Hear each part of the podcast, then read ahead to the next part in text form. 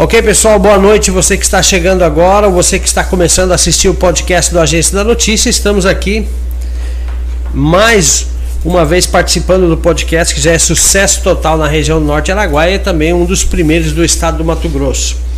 E hoje eu tenho a honra de receber aqui uma autoridade máxima do município de Canabrava do Norte, o doutor, advogado e prefeito João Clayton, pelo segundo mandato aí da sua administração, fazendo um belíssimo trabalho. E a gente vai bater papo hoje aqui, falar sobre os avanços, desafios e também as demandas que, que todo município precisa né, para crescer e para se desenvolver é, dentro dessa região aqui que tem muita carência de muita coisa. Boa noite, prefeito João Cleito, seja bem-vindo ao podcast da Agência da Notícia, tudo bem? Tudo bem, boa noite, Ari, boa noite às pessoas que acompanham pelas redes sociais do Agência da Notícia. Para mim é uma honra e um prazer tá falando da nossa região, tá falando precisamente do meu município, da nossa gestão lá em Canabrava do Norte. Verdade. Canabrava do Norte a gente tem acompanhado aí, ela deu um salto muito grande. E a gente hoje vai falar um pouquinho disso aí. Quais foram os desafios aí no, na, no, primeiro mandato que você teve aí, que você enfrentou, tipo assim, na administração atual, muita dificuldade? Quais foram esses desafios que vocês, juntamente com a sua equipe, conseguiu dar uma uma, uma melhorada e enfrentando a dificuldade de frente aí?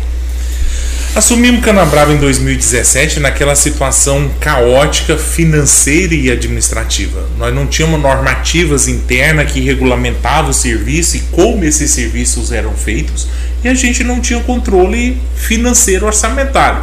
Então assumimos o município ali com folha de pagamento de servidores em atraso, 13 terceiro, INSS sem recolher, energia desde 2015, enfim, uma gama de, de obstáculos que naquele momento eu cheguei ao ponto de reunir minha equipe e falar que eu não daria conta de continuar na gestão e iria pedir a renúncia.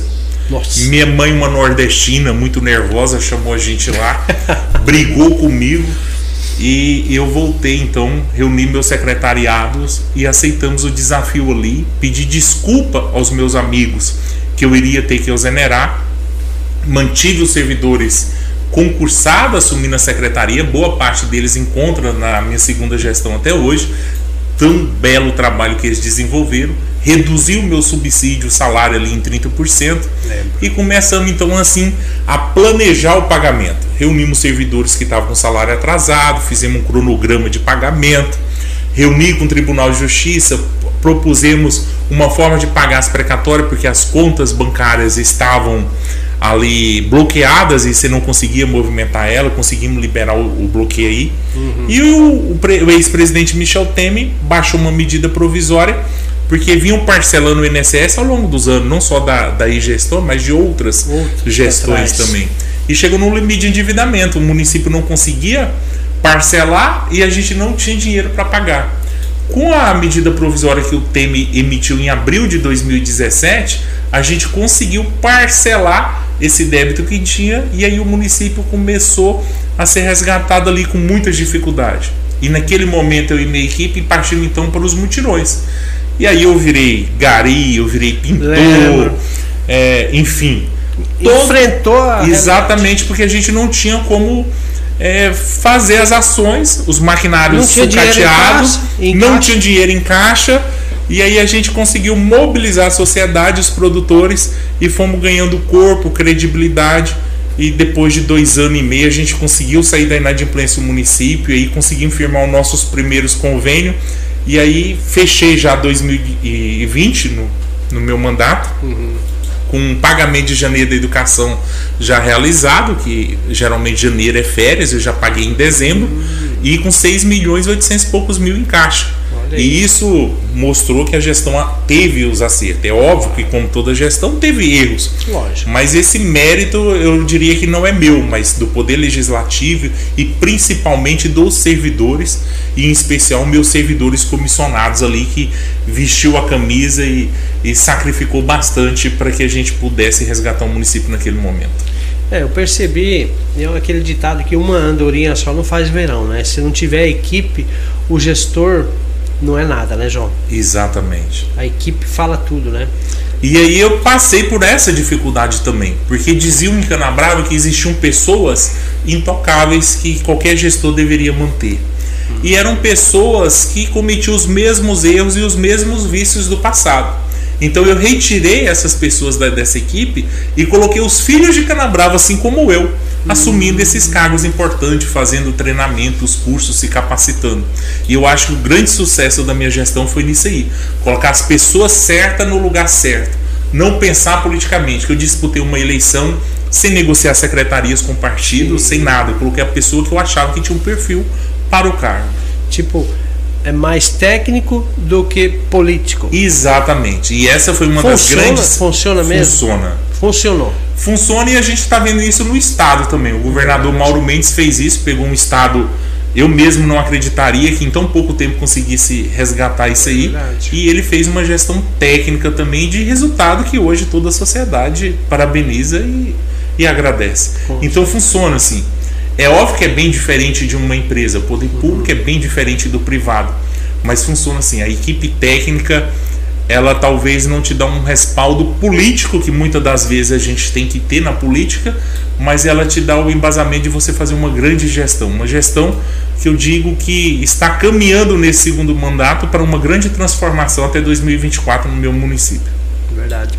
Até 2024 tem chão ainda, né, João? Temos sim. João, e agora é, você foi reeleito, você foi o quarto prefeito ou ter- terceiro? Foi Vila Rica, Confresa, Canabrava do Norte, San- São Novo, Félix. Novo Santo Antônio e São Félix do Araguaia. Isso.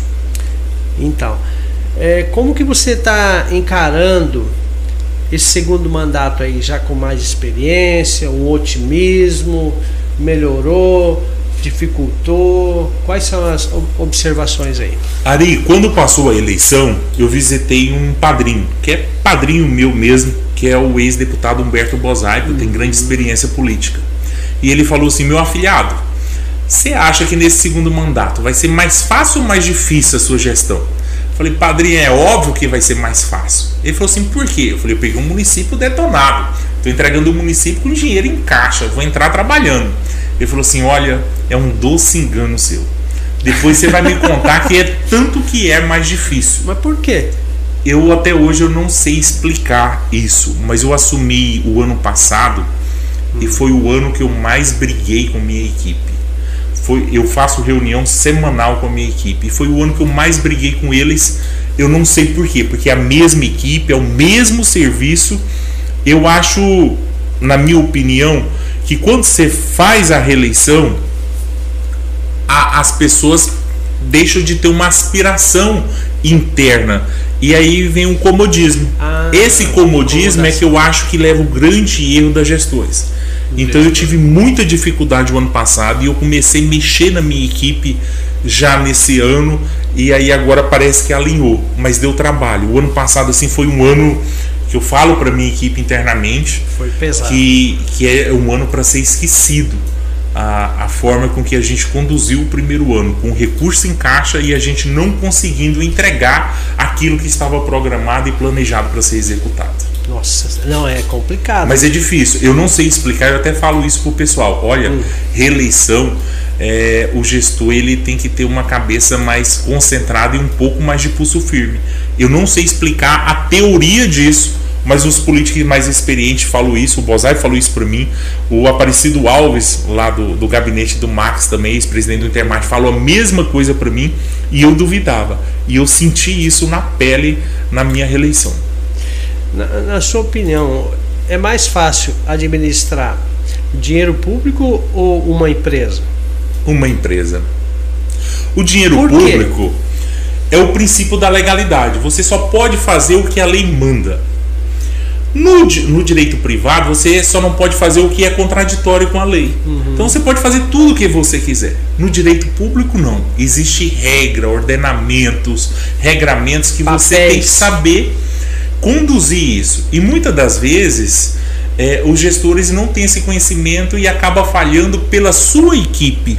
A sua equipe te dá uma orientação é, errônea e você acaba respondendo judicialmente por isso. Então o poder público, ele muitas das vezes, e teve isso inclusive na minha cidade, uma pessoa bem sucedida na vida privada e que quando coloca no público está respondendo um monte de processo e não consegue entregar serviços à população. Nossa senhora. E esse tipo de processo que geralmente ah, o gestor é só ele que responde ou também o secretário tem responsabilidade sobre a gestão?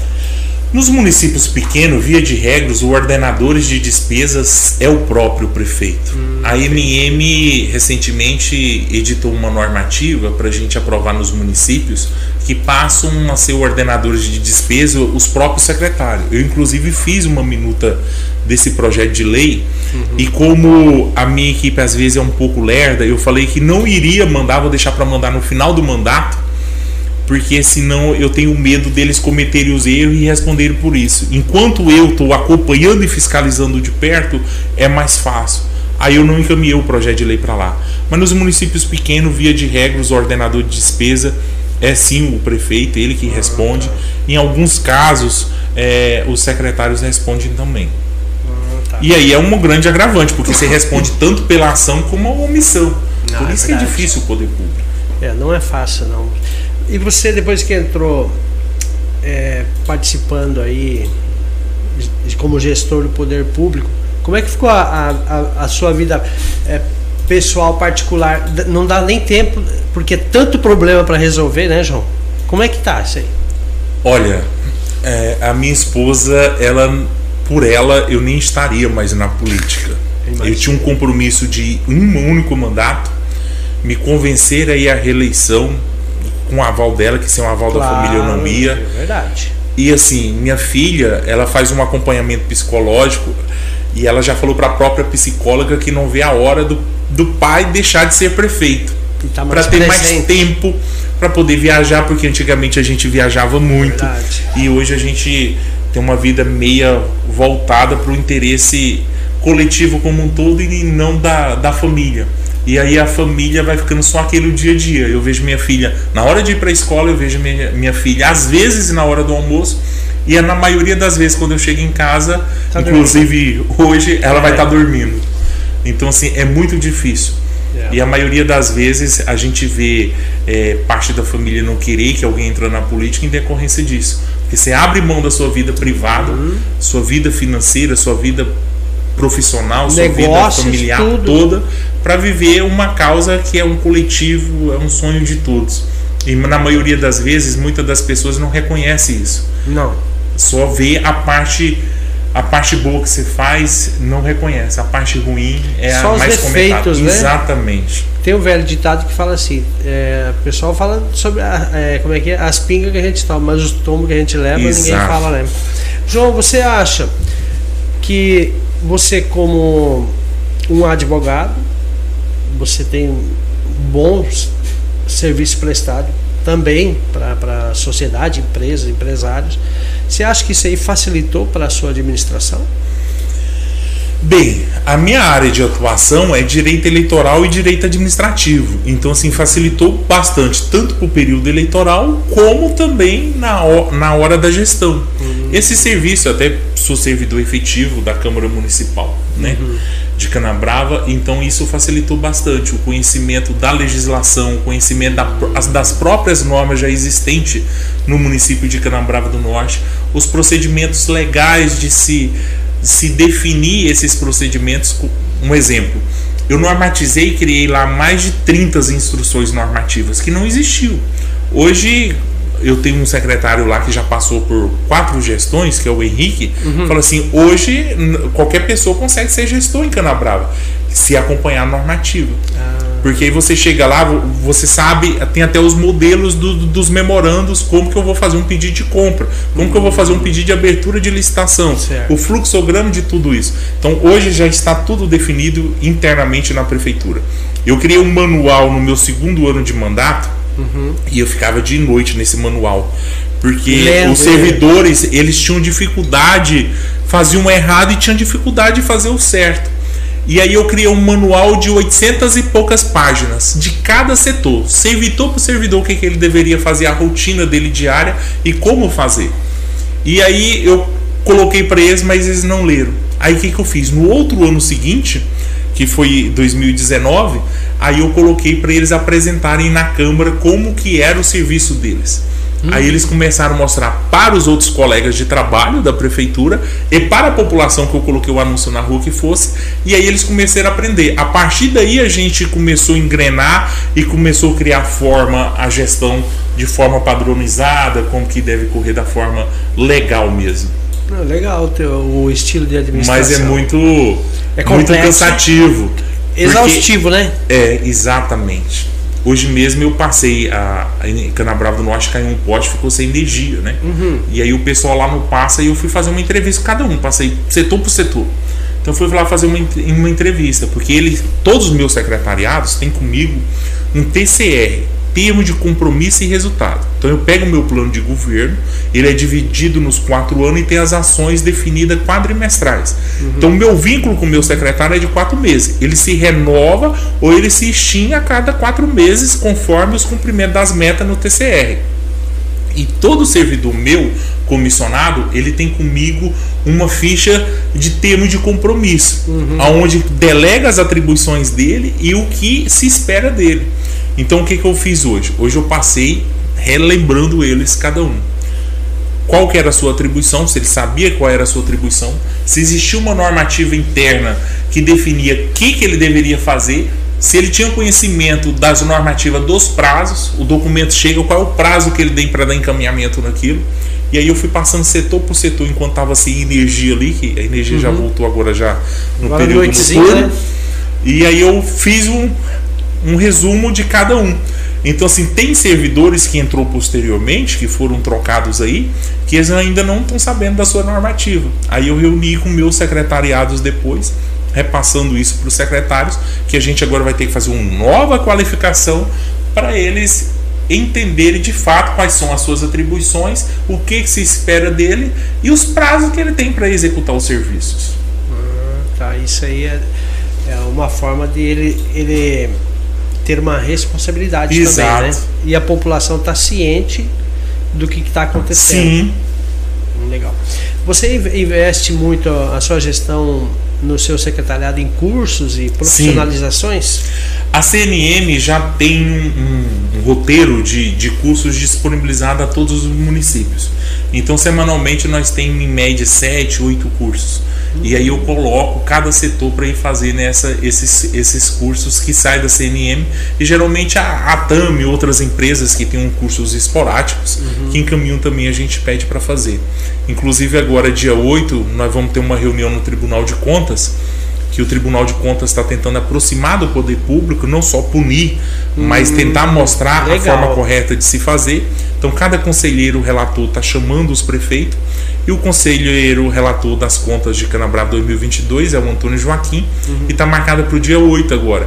Então, dia 8 eu vou estar tá em Cuiabá participando desse, desse treinamento, o que, que eles esperam e como eles vão julgar nossas contas. E eu estou tentando levar o máximo possível dos meus secretariados também para estar tá acompanhando, assim como o controle interno e a contadora. Legal. Ô, Matheus, faz só um minutinho. É, Matheus, faz um favor para mim. Joga em todos os grupos aqui do WhatsApp essa entrevista aqui que está sendo muito boa, muito produtiva aqui. Eu estou aprendendo muita coisa sobre a administração pública aqui.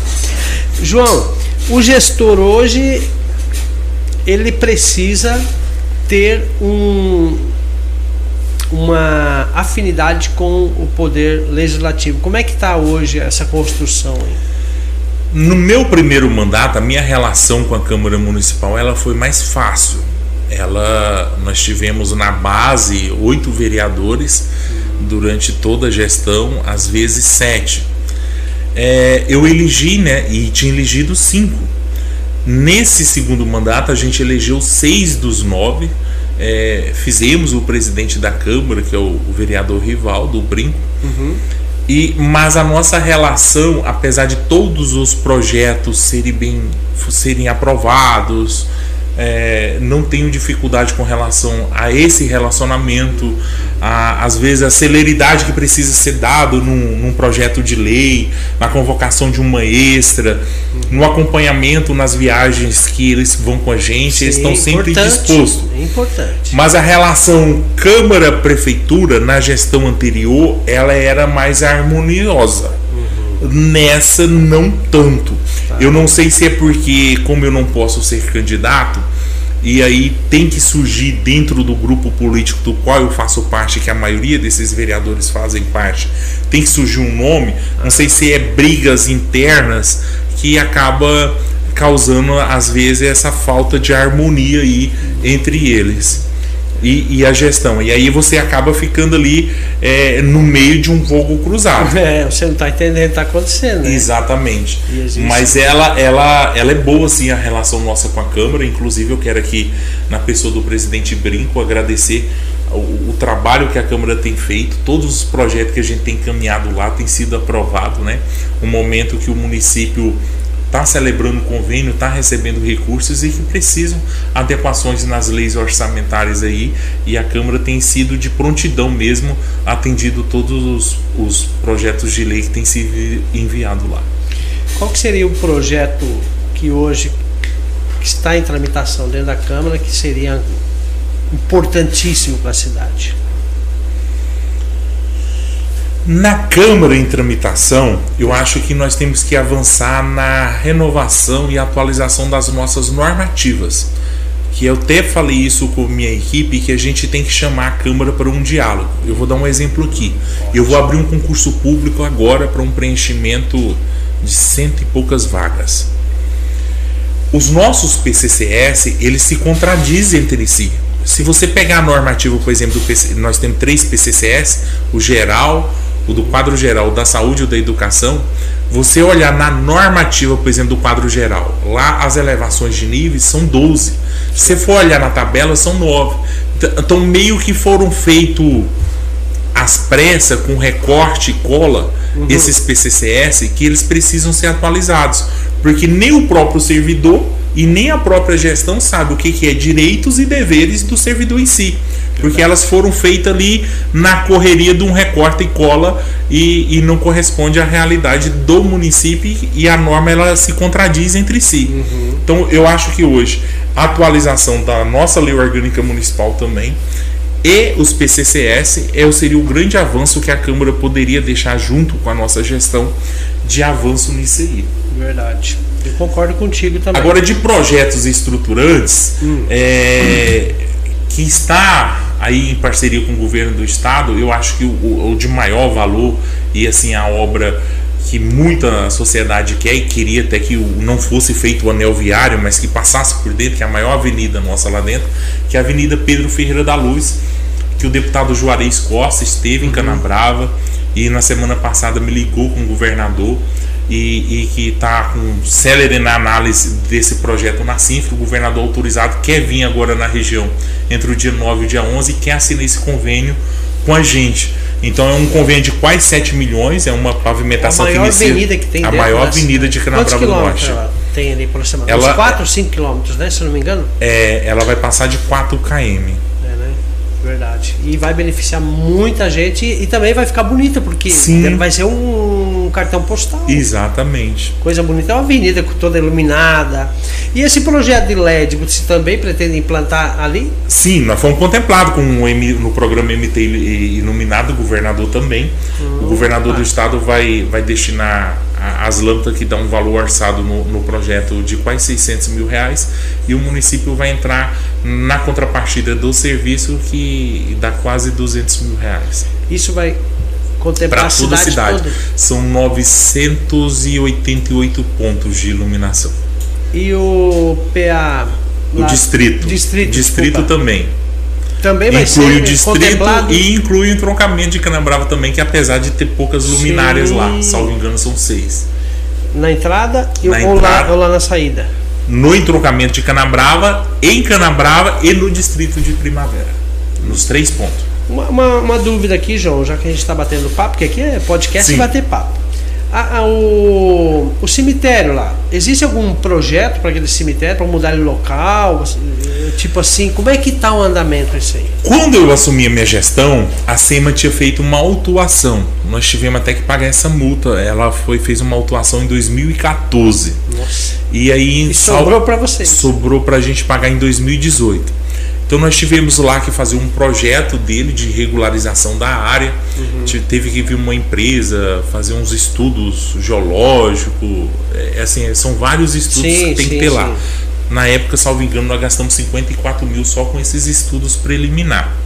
Que você não era o gestor na época.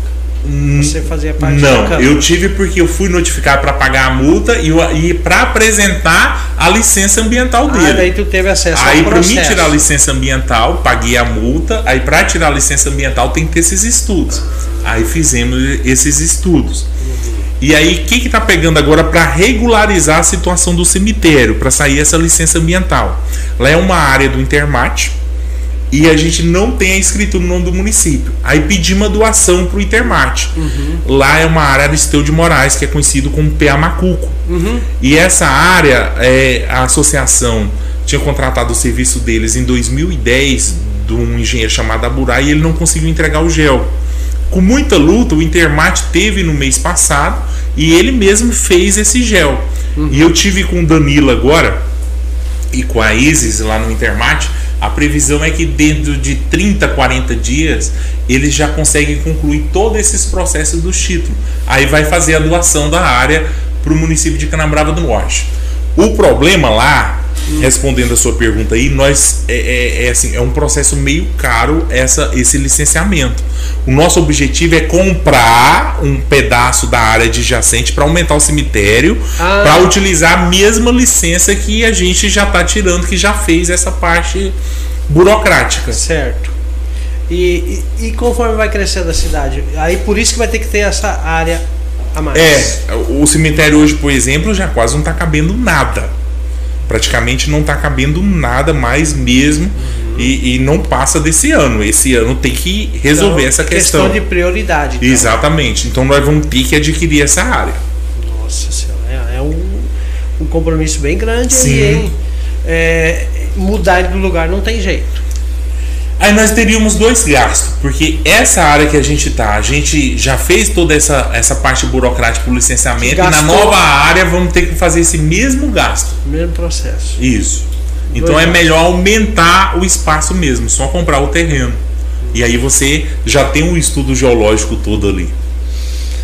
João, você falou aí do, do distrito, é Fontoura, né? Isso, Primavera do Fontoura. Primavera do Fontoura. Como é que tá lá hoje lá? O pessoal tá tem uma demanda que vocês estão é, que eles estão reivindicando, que a prefeitura está tentando resolver. Como é que tá a situação hoje lá? Lá sempre teve três demandas muito fortes. Uma era que lá não tinha ambulância. E a gente conseguiu destinar uma ambulância e também uma caminhonete Triton para lá. Bom, Duas, a escola, porque era uma escola de tábua ainda, era a pior escola do estado de Mato Grosso. E a gente não conseguia executar porque era uma escola estadual. E o estado prometia, prometia, prometia e não executava. entendi. Aí eu, junto com minha equipe, eu tinha um recurso para ser investido. Falei: o que, que acontece? Vamos pegar então até o quinto, a quinta série, para o município, que é o sexto ano hoje. Vamos pegar para o município que é do município e aí nós podemos construir a escola. E isso a gente fez e inaugurou no final do ano passado essa escola. Então a escola de Primavera de Fontoura, que era uma das demandas deles, solucionamos. O que, que temos agora? Um convênio com o governo do estado de 1 milhão 600 e poucos mil para a construção de uma quadra coberta nessa escola, Opa. que vai ser construído lá. E o estado pegou e repassou essas turmas para nós nesse remanejamento. Então a gente acabou assumindo, o estado tem lá só o ensino médio, primeiro, segundo e o terceiro ano, e o restante é o município que celebra. A outra grande prioridade do distrito é a água tratada, a água nas suas residências, a água encanada aí. Que teve um convênio, eu até consegui um recurso com o Nilson Leitão e perdemos esse recurso porque lá no passado foi celebrado um convênio para execução da água Certo. Da estação de tratamento de água lá. Só que por cargas d'água de gestões anteriores não executaram o serviço. e essa, essa, esse convênio foi para tomada de conta especial. E aí a Funasa, que é onde o Nilson tinha destinado o recurso, não liberou porque já tinha liberado o recurso com o mesmo objeto que não tinha sido executado. Ah, daí. Aí nós temos que executar com recurso próprio. Aí o que, que o município está fazendo agora? Nós saímos da nota C de, de do COPAG, da capacidade econômica, e fomos para a nota A. Então nós temos um recurso disponível, tanto no Banco do Brasil como na Caixa, que a gente pode fazer um financiamento para concluir. O projeto que a gente tem pronto, que ficou pronto semana passada, diz que eu preciso 798 mil para mim terminar a obra e colocar ela em funcionamento. Uhum. Então o município está estudando junto à Caixa de participar de um financiamento Finisa para a gente investir esse recurso lá.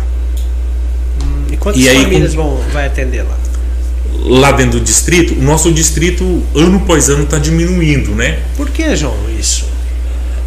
que, que ocorre? A maior parte da população lá em, do distrito são pessoas que têm pequenas propriedades ali nas adjacências. Sim, próximo. Essas pequenas propriedades, elas foram, foram vendidas para uma, duas, três pessoas, foram comprando elas e formando ali pequenos pequenas fazendas. Certo. E aí essas pessoas acabaram se deslocando para outras localidades, para outros fins, ou vindo para a cidade, ou indo para a capital para estudar os filhos e assim por diante. Então, naturalmente, foi diminuindo. O que mantém hoje na vila é esses ainda que têm as pequenas posses uhum. e os trabalhadores que acabam trabalhando nessas fazendas maiores. No giro ali. É. Então, é, eu não sei dizer precisamente quantas pessoas hoje nós temos no distrito, mas Aproximadamente. não. Aproximadamente. 300 e poucas famílias. 300 e poucas famílias, 3, mil pessoas. É, mais ou menos. Fixas, aproximadamente, né? É, vai, vai, lá vai dar, no, no, distrito todo cadastrado, nós temos é, 890, salvo engano, pessoas cadastradas lá. Hum, tá. Hoje tem, tem é, algum ginásio de esporte ou está dentro desse planejamento aí? Do distrito? Uhum. Não. O distrito só tem uma quadra antiga ainda, uhum. de uma emenda do ex-deputado Humberto Bosaipo, uma uhum. quadra bem deteriorada, que é essa que nós vamos construir a quadra coberta na escola. Uhum. E eu consegui com o Bezerra recentemente que ele destinasse uma emenda para fazer uma praça no distrito, que a gente tem lá um espaço. Legal. E aí vai ser feita uma, uma praça na frente e no fundo vai ter uma quadra coberta também e um campo de futebol society. Muito legal. Agora falando em estrada, ah, comentários rolam por aí, a gente também teve acesso a essas informações, que a, a, a estrada do Guardanapo hoje é conhecida como MT-109. MT-109. Por que está parado, João? Onde que está o problema aí? Porque eu sei que você é muito cobrado referente a si, porque Sim. você é um gestor, você é autoridade máxima do município, você tem que dar satisfação para a população. Onde que está o problema aí? Vamos contextualizar aqui a MT-109. A MT-109 ela é um sonho de vários políticos que se passaram por aí, inclusive nossos políticos locais em Canabrava do Norte. Uhum. Mas eu tenho que aqui fazer umas ressalvas com relação a como que saiu essa MT-109. E aqui eu tenho que falar do Dr. Eugênio. Sim. O Dr. Eugênio procurou eu, a Janaílza, prefeita de São Félix, eu, Daniel, que era e ainda é o presidente do nosso consórcio, o Cidesa, para uma reunião com Otaviano Piveta em Cuiabá para tratar da MT-109.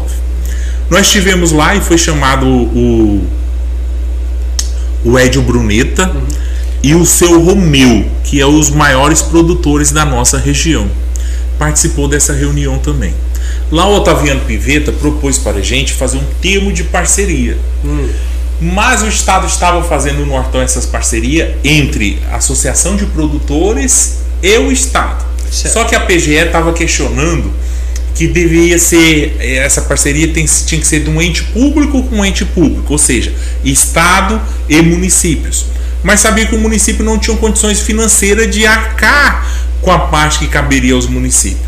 Por isso que chamou os produtores rurais ali na pessoa do Ed e do seu Romeu uhum. para participar, porque esse custo financeiro viria através dos produtores rurais. E apresentou para nós um plano que no caso de Canabrava do Norte estava orçada ali em 8 milhões e pouquinho, uhum. o que seria a contrapartida nossa, que é a, a jazidas, os licenciamentos das jazidas, o PRAD, que é o plano de recuperação dessas áreas degradadas da jazida, a, lim, a retirada das cercas e, e a, a limpeza do terreno ali nos 40 metros.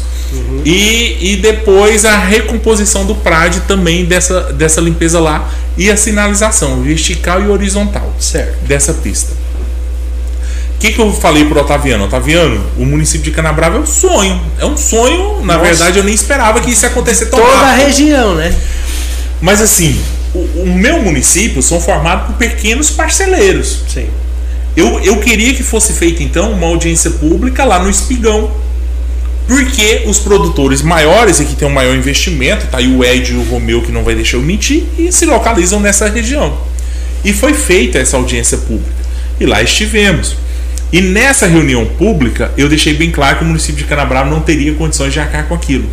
Naquele momento, vários produtores falaram: prefeito, pode assinar tranquilo que isso não terá problema, nós é, custearemos isso aí. Opa! Só que aí a obra foi dado o início, licitado, a empresa Semec ganhou o início das obras. Uhum. Para iniciar as obras, quem que tem que fazer a abertura? Quem tem que fazer os licenciamentos da jazida? Município de Canabrava do Norte. Que começou daqui para lá. Certo. E aí a gente começou a fazer. E ali naquele primeiro momento a gente já teve a resistência porque os produtores que se comprometeram a ajudar já não ajudou. Ah. E aí a gente começou a receber notificação para se fazer a obra, para se fazer a obra. E a cobrança popular. E a cobrança. Aí conseguimos sanar essa parte inicial. E aí eu, eu larguei de mão tudo que tinha para fazer na cidade, todas as outras estradas, direcionando o nosso pessoal todo para ela e tocamos até depois de Primavera do Fontoura com essa limpeza e essa retirada da cerca e as jazidas licenciadas. E aí o, o Kleber, que é o responsável da empresa Semec, que estava na frente da obra, pediu para a gente parar logo depois da entrada da Furna ali, já próximo ao Rio Fontoura, porque eles, eles iam no máximo até aquele ano, o ano passado lá. Uhum. Beleza, terminou a obra e aí a empresa começou então a fazer essa obra. Fez 14 primeiro KM.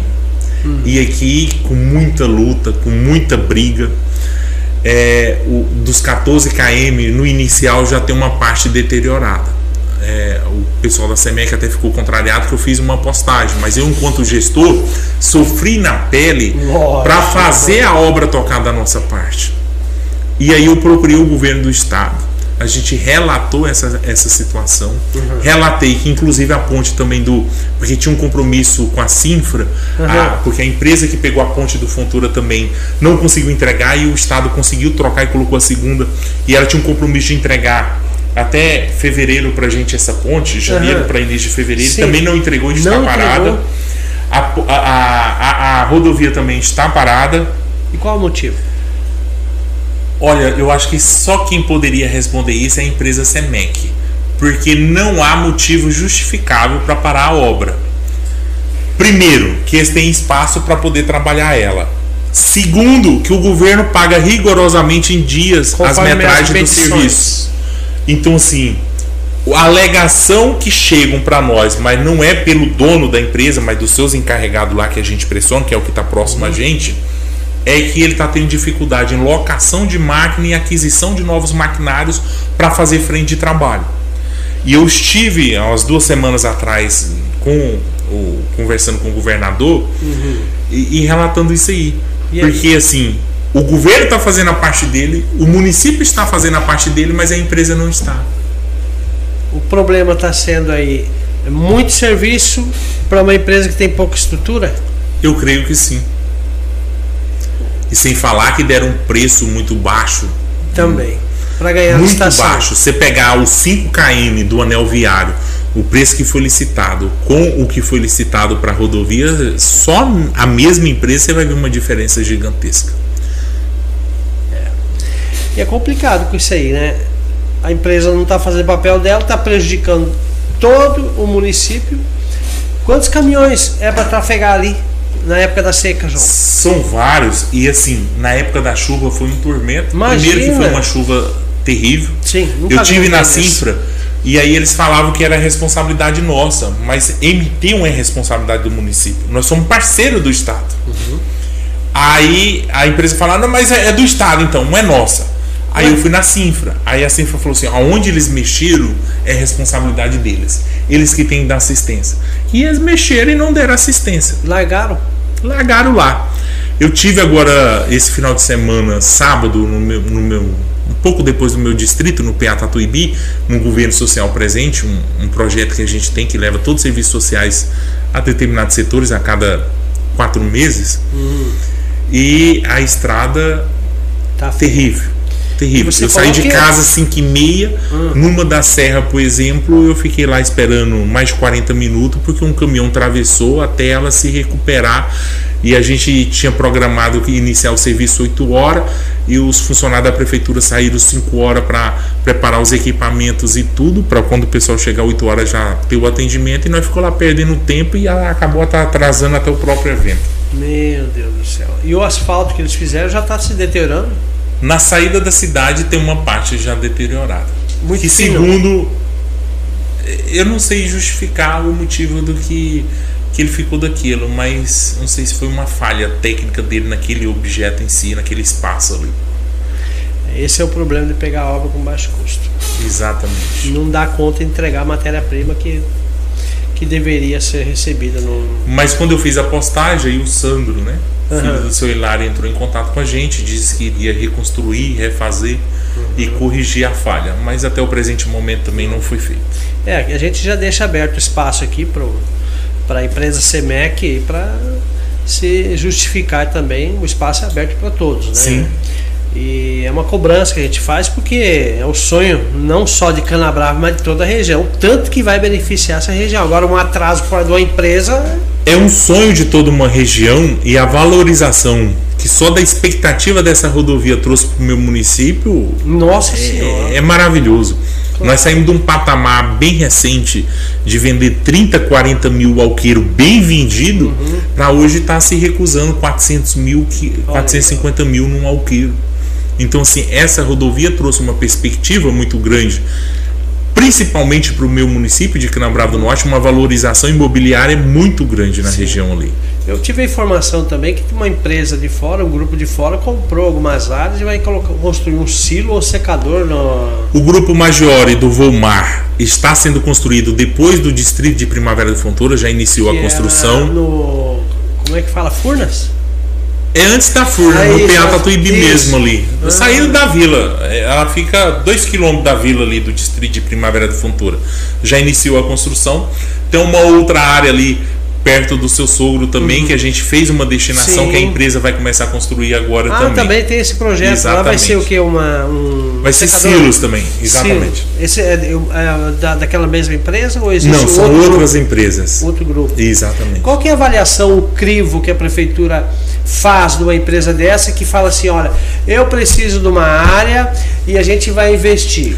Na verdade, hoje nós temos uma lei chamada Prodênica Norte que traz vários critérios, desde de, de áreas a, a um comércio normal, um comércio atacadista, porte. varejo, enfim certo. da cidade. Então a, a, própria lei Prodene, que foi uma lei que a gente criou no final de 2017, início de 2018, salvo engano, ela traz alguns critérios estabelecidos nela para essa destinação diária. Com a valorização das áreas em si no nosso município, uhum. a gente determinou agora a suspensão dessas doações. A gente pode está é, tá fazendo outros tipos de, de atrações de empresas e, e pequenos negócios na nossa uhum. cidade, mas com concessões fiscais, com, com auxílio em terraplanagem, enfim, em outros tipos de serviço, mas sem doações da área em decorrência dessa valorização em si mesmo. Ah, entendi, entendi, entendi. João, e existe já um prazo para eles começar a construir nessa área que você falou da. Eles têm 60 dias. 60 dias para construir. E essa empresa já está definida. Sim, o projeto estava pronto. todos os critérios. Sim. Que bom, hein? Isso aí vai gerar emprego, né? Sim. Vai gerar emprego. Ei, João, outra, outra dúvida. Eu falo João, mas é prefeito, autoridade, né? A questão, você tem um, a cidade de Canabrava tem um ponto turístico potencial enorme onde não só os canabravenses usam, mas toda a região.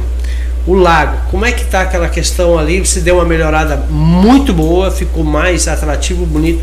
Existe algum projeto a mais aí que vem acontecer durante esse ano, o ano que vem? Como é que está aí?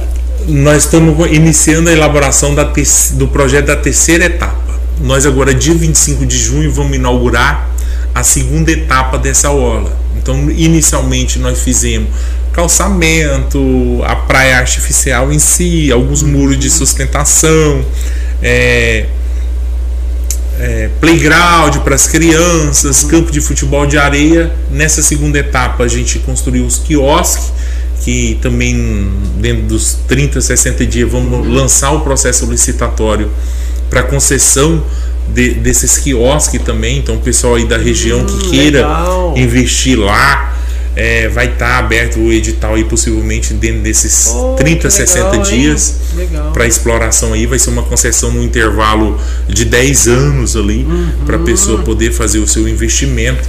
Verdade. E a Ola, ela é o que na verdade traz visibilidade e é o que traz o orgulho de ser canabravense. No meu segundo mandato, eu prometi, como canabravense que era, que a casa estava arrumada, e que o nosso objetivo uhum. nessa segunda etapa, nesse segundo mandato, era resgatar o orgulho de ser canabravense. Eu gosto muito de esporte. E eu cheguei a ter uma época em Canabrava, sete times de futebol. Nossa. E andava na região inteira com meus times, com minhas equipes. É. E aí a gente chegava, quando descia lá os canabravenses, né? Lá vem os macoubeiros, lá vem isso, lá vem aquilo outro. Aqueles termos pejorativos. E certo. aquilo eu, como canabravense, achava ridículo e, uhum. é, a gente leva na brincadeira, mas acaba achando ruim. Uhum. E aí essa foi a grande promessa nossa. Hoje é, é orgulho pra gente receber os turistas que a gente recebe. Vem pessoa lá de Vila Rica uhum. para poder usufruir do nosso lago. Vem o pessoal aqui de Confresa, que já é mais rotina mesmo. Uhum. E isso pra gente é muito bom. Porto Alegre. Exatamente. É três, quatro cidades que frequentam Sim, e... e é muito bom. É, Claro que a pandemia, na hora que estava no auge ali, uhum. veio e, e, deu uma estagnada. Agora que a gente está voltando, a pandemia começa a ressurgir de novo. Mas a, a gente acredita que com a vacinação aí não vai não vai chegar ao ponto que a gente teve lá no início dessa pandemia. Ah, eu acredito que não, porque chega de pandemia, meu Deus. Mas é o sonho. O nosso sonho ali é a gente adquirir uma parte de baixo onde que tem aquele aquela florestinha nossa, é fazer uhum. ali algo por cima para fazer as caminhadas nossa, com apoio à natureza. É o, é o projeto que nós estamos trabalhando agora é nesse sentido aí. Que é uma emenda do o deputado Juarez Costa Ele fez um compromisso. Isso, que tem um compromisso com, com as pessoas lá na minha cidade com relação a isso aí. Muito bem. Eu percebi aqui, João, que você é muito forte nas redes sociais, sabia? Você tem que 50 comentários aqui. Ah, bom. Isso estamos só no, no YouTube, no canal do YouTube. 50 pessoas aqui, quero agradecer, falar o nome de todos aqui, nome de do Adelaine é, Viana da Silva, em nome da Adelaine Viana da Silva. Então você pode dar uma olhada aí nas pessoas aí, João, tá mandando aí, você pode mandar um abraço para essas pessoas aí. Bastante pessoas, tem quase 50 Conheço pessoas. bastante, meu amigo Antônio Cabral, que tá lá em Goiás. Olha aí, ó. Bastante pessoa. O prefeito é forte, hein? Luzivete, sociais, Porto Alegre. Adeliane, Thaís, Ellen. Olha aí, ó. Minha equipe tá aqui também, ó. Não, perfeito. É sinal que estão valorizando o gestor e, e, também o apoio também, né, João? Com certeza. Muito bom. Obrigado aí a todos que acompanharam. Minha mãe, olha, minha hum. mãe aqui. Viu como é que é as coisas? Parabéns, também bem relacionado às redes sociais, isso é muito importante. João, uma questão também, até que chegou para conhecimento nosso, e é bom a gente conversar contigo, aquele colégio que a gente estava comentando em off ali, colégio estadual. Colégio Elias Bento. Elias Bento. Eu lembro quando foi inaugurado, que faz muitos anos, né? Demais. É a escola a, ah, mais antiga nossa. É, o, os pais estão preocupados que ele não tem. Claro que não é responsabilidade Sim. do município, porque ele é estadual. Não tem ar-condicionado, precisa de uma reforma. Como é que está a cobrança de você juntamente ao Estado? Esse aí eu posso falar bem porque a, a, esposa do vereador Elcio Dias, que é o presidente do meu ex-partido PSDB uhum. e um dos caras mais fiéis a mim na Câmara Municipal, é a diretora. E é uma certo. questão de honra nossa corrigir as falhas uhum. que a gente uhum. tem na escola Elias Bento. O que, que ocorre? A escola Elias Bento, o deputado Max Russi, destinou uns ar-condicionado tem mais de um ano. Uhum para aquela escola. Isso. Só que ela não tem um posto de transformação. Ela, ela, ela não segura a carga de energia. Ah, entendi. A fiação não é boa. Exatamente. Aí o que, que ocorre? Nós fomos na SEDUC. A SEDUC tem um recurso lá disponibilizado direto para a escola que pode executar alguns tipos de serviço. E eles disponibilizaram, que é até num valor de 100 mil reais.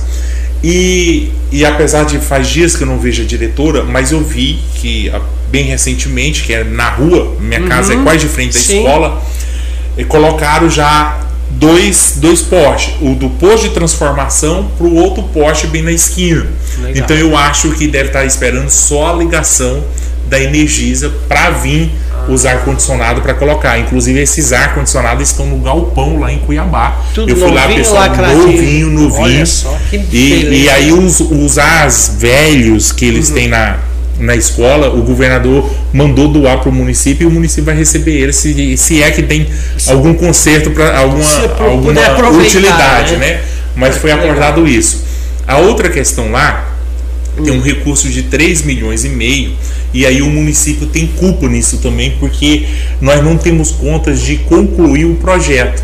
Ficou encarregado numa reunião com o governador e com o secretário Alan Porto da gente fazer um projeto para doar esse projeto para o Estado para fazer uma reforma. Inclusive, teve os engenheiros da SEDUC, eu acompanhei eles na vistoria na escola, a respeito da estrutura física dele lá. Assim, tem uma parte lá que, na verdade, em off, o que o secretário, o, os engenheiros falou para gente, é que não iria interditar porque não tinha onde colocar aquelas crianças para ficarem. Tanto é que a situação dela, que da situação que ela se encontra hoje nessa escola. Uhum. Então, assim, é, essa parte nós, nós não demos conta de concluir os projetos. Uhum. Esse projeto ficou num acordo com o Estado para a gente fazer esse, esse projeto. E, e aí o governador nem tem culpa nisso mesmo, foi falha minha da minha equipe que a gente não não deu conta de concluir a contento o projeto. Como é um ano eleitoral, os uhum. prazos são exíguos. Olha só. Mas esse da, da do, do ar-condicionado, uhum. eu acho é que questão isso aí de tá, tempo aí. É, ah, eu legal. posso até depois passar a informação corretinha para você. perfeito, importante, porque até comentaram com nós e eu, eu falei, não, vou aproveitar e já vou questionar. É, a minha sobrinha, por exemplo, quando estudava nas escolas municipais, não, também não tinha um ar-condicionado. Aí nós climatizou todas as Sim, salas. A reclamação é só esse colégio. Diz que a parte é, municipal tá tudo é, ok. Nós climatizamos tudo. Aí ela passou pro estado e falou: só foi eu sair agora, climatizou o município e eu tô num calorzão de novo. As cobranças começam em casa mesmo ali. Me parece também que as escolas municipais, uma escola foi contemplada lá que tem até a cadeira almofadada. Tem alguma... Olha, eu vou, tá eu vou, perguntar tá o Irã que cuida das licitações. Eu sei que foi comprado, ter, ter. foi comprado vários equipamentos, mobiliário, playground. Enfim, eu não, se chegou ainda eu não vi. É, me falaram que ia chegar ou já chegou alguma coisa que os alunos estão todos satisfeitos e, e, tem uns que já tem que ir para estadual então é igual da minha sobrinha exatamente fica contrariado mas eu creio que essa da da, dos ar-condicionado do estado resolve ainda muito em breve. Ah, Porque tem uns ar-condicionado, a gente viu inclusive eles lá no depósito, hum. destinado para o município. O problema era só essa. Questão... Esqueci o nome. É o posto de transformação Sim. que eles falam, que não aguentava. No município também nós tivemos que trocar. Hum fazer lá um Aí posto de transformação. tem que trocar o transformador. Tem que colocar um transformador, pra na verdade. Conta de Exatamente. O, o baque da energia, o consumo de energia. Exatamente. Falando em energia, existe algum projeto por parte da prefeitura economizar energia? Porque hoje é um dos maiores gastos de uma prefeitura é a tal da energia. É. Existe alguma, algum projeto dentro da administração de vocês aí sobre energia solar? Tem uma sugestão de um dos líderes do meu grupo político, que é o pastor Antônio Ferreira, Sim, da, meu amigo, gente, gente da boa. gente começar a fazer esse estudo de, de levantamento para elaboração desse, de um projeto nesse sentido. Mas no momento hoje, a gente não tem um projeto pronto Ah, e só tem essa sugestão do Antônio Ferreira, que Ótimo. eu gosto muito de ouvir assim minha- minhas lideranças. Claro. E aí é uma sugestão do pastor Ferreira. Porque hoje, quanto que o município pa- paga por mês aí? Em torno de. Gera um milhão aí por aí, não? Não é menos, Menos? é Uns menos. 500 mil? Porque Eu acho que não chega cresceu isso. Eu, eu acho que não chega isso, Ari. Quem vai saber direitinho é a Tatiana Ferol, que é ela que fica acompanhando. unidade consumidora por unidade consumidora ali, que é a secretária de Administração, Planejamento e Finanças. Ela Ah, acompanha um por um em loco, quando aumenta, aperta, por que, que aumentou. E Ela sempre tem acompanhado isso. gente. Mas, mas, mas é, não é tanto assim, Não, não. né? Não, é, é controlado. Ah, não, não, perfeito. Porque a maioria. é, Uma das despesas que todo gestor Sim. gostaria de diminuir é a energia, né? Não, e hoje até a- na vida privada todo mundo tá optando por isso. Minha É. mãe, por exemplo, trocou, colocou tudo. O Davi também. É, Colocou colocou, tudo iluminação solar lá, solar. Tá ótimo. feliz da vida. É, é um investimento. Né? Exatamente, é investimento. Para cinco anos você retornar aquele valor que você pa- pagou Exato. economizando ali. O- Falando em lago agora, é uma preocupação. É, eu não sei também, questão de segurança. Hoje o Corpo Bombeiro dá uma assistência lá pro lago, porque agora com esses investimentos que vocês vão fazer, vai aumentar as pessoas, fluxo de pessoa, questão é, preocupante, afogamento, o jet ski andando lá. Como é que tá? é, Na verdade, na última temporada de praia que a gente teve, que já foi esse ano, quem foi lá foi a Marinha. A gente convidou eles é, e, e- eles precisavam ali só do combustível para se deslocar no nosso município e. Sim. foram lá e deram durante todo o evento Ah, o é, suporte. o suporte ali. O Conseg me procurou bem recentemente que nós temos uma parceria com o Conseg. A gente destina recursos para a Polícia Civil e para a Polícia Militar. Certo. E eles estiveram aqui para tratar a respeito, principalmente do fogo nesse período que se aproxima Sim, agora É verdade. e, e também da questão do lago. E, e aí ficou acordado lá com o Conseg para a gente encaminhar um projeto de lei para a Câmara destinando um, um auxílio financeiro para ele, para eles darem esses treinamentos, darem o acompanhamento lá de vez em quando, de estarem presentes também nos eventos nossos. Isso. E aí o Conseg que fez esse meio campo aí. tá fazendo essa Exatamente. Legal. É porque é uma preocupação porque a gente vê que tem muito jet ski, né? Sim. Eu não sei. Inclusive, quando no dia da temporada de praia, muita gente não tinha documentação de jet ski. Quando viu a marinha, sumiram quase todos. E aí eles começaram, não aplicou multa nem nada, mas chamou, né? Para atuação. E logo em seguida também foi feito um, um curso lá para eles tirarem a habilitação, tudo É certinho. um brevet que chama, né? Eu acho. Eu não me- sei o nome. Eu acho que é brevet. Foi até o vereador Brinco que intermediou esse, esse curso lá. Não, que legal, que legal. E vai ter socorrista durante o festival de praia lá? Sempre tem que ter, Tem que ter. tem que ter. Mas é o corpo bombeiro ou não? Ou é uma Não. pessoa treinada? São pessoas treinadas. Não, isso é importante, porque daí a família pode levar Sim. com segurança. Por isso que eu te falo. Porque E- ali vai se tornar um potencial muito grande, é turístico. Você não tem ideia. O comentário em toda a região é, a É, eu, eu Canabrava. sempre falo isso, o Canabrava é a cidade do Araguaia que tem praia o ano inteiro. É Nós somos a única cidade do Araguaia que tem praia o ano inteiro. São Félix, Luciara, Santa Terezinha Aham. tem praia, mas só no período de, É, de praia mesmo. Então, e na seca ela não baixa água. Não, porque são, são várias comportas. Ah. Então a gente mantém essas comportas. Quando é, corre o risco de transbordar, por exemplo, a gente vai lá e, e lacra essa. Certo. abre essa transpor, é, ah, as comportas. as comportas. Uhum. Quando é nesse período agora, por exemplo, que a gente acumula água, então Ah. a- o volume de água é sempre muito bom. É, e uma água boa, geladinha, natural. né? Bom, muito bom. Nossa. Não é porque na minha cidade pesca não, mas lá, é né? pesca e pescam muito peixe, inclusive. Rapaz. Nós estamos tentando trabalhar para fazer um festival de pesca lá. Mas eu pesca e solte, esportiva. Isso. O pessoal lá tem várias fotos que pega matrichã, pega caranha Então. desses tamanhos. peixe. Enorme. Deveria ter uma muito bom. coisa, um, festival de, de pesca, mas nesse sentido, né? Pesca e solta para manter. Inclusive a minha engenheira Glauci estava fazendo um, um, trabalho de levantamento de, um, de uns alevinos um pouco maior para soltarem lá hum, também na, no lago lá.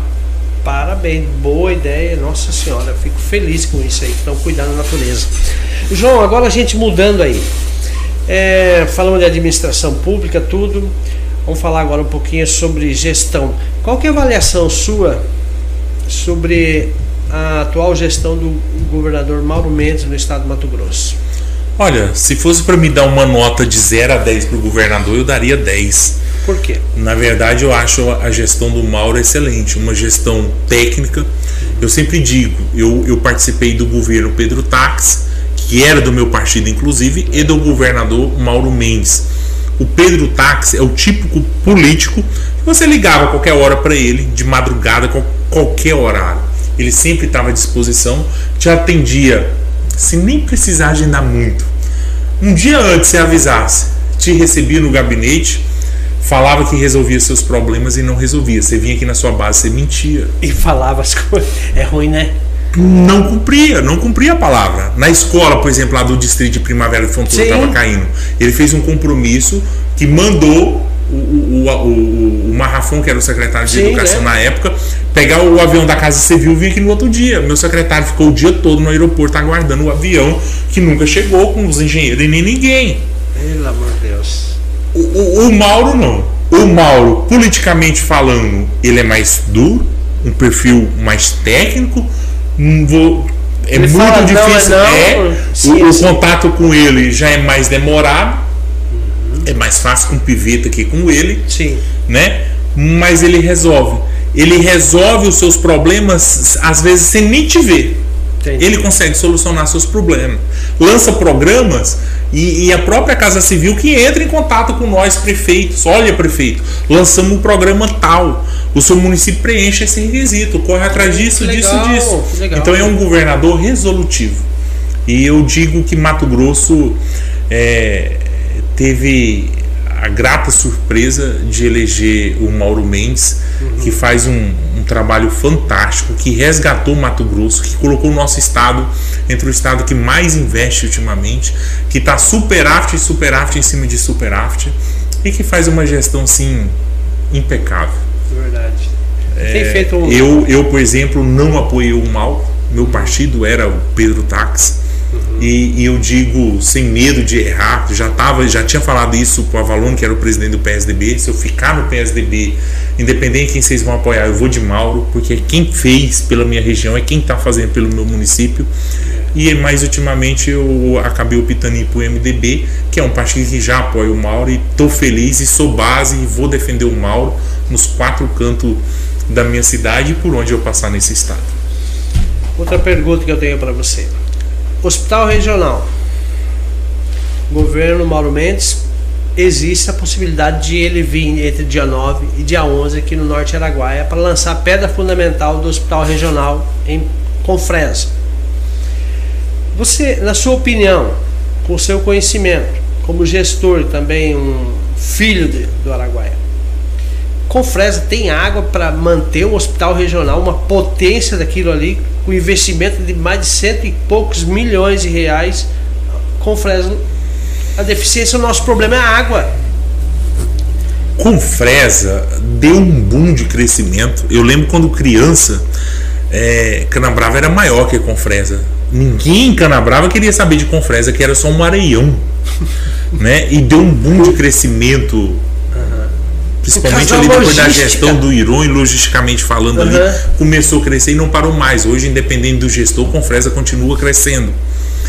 Mas eu trabalhei aqui na prefeitura Sim, de Confresa. Lembro. E quando eu trabalhei, veio um engenheiro do Rio de Janeiro fazer um serviço para a prefeitura, que eu não me recordo o nome dele.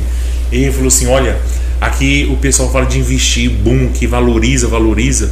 Num curto intervalo de tempo, as pessoas vão ter arrependido de ter investido aqui porque aqui não tem água.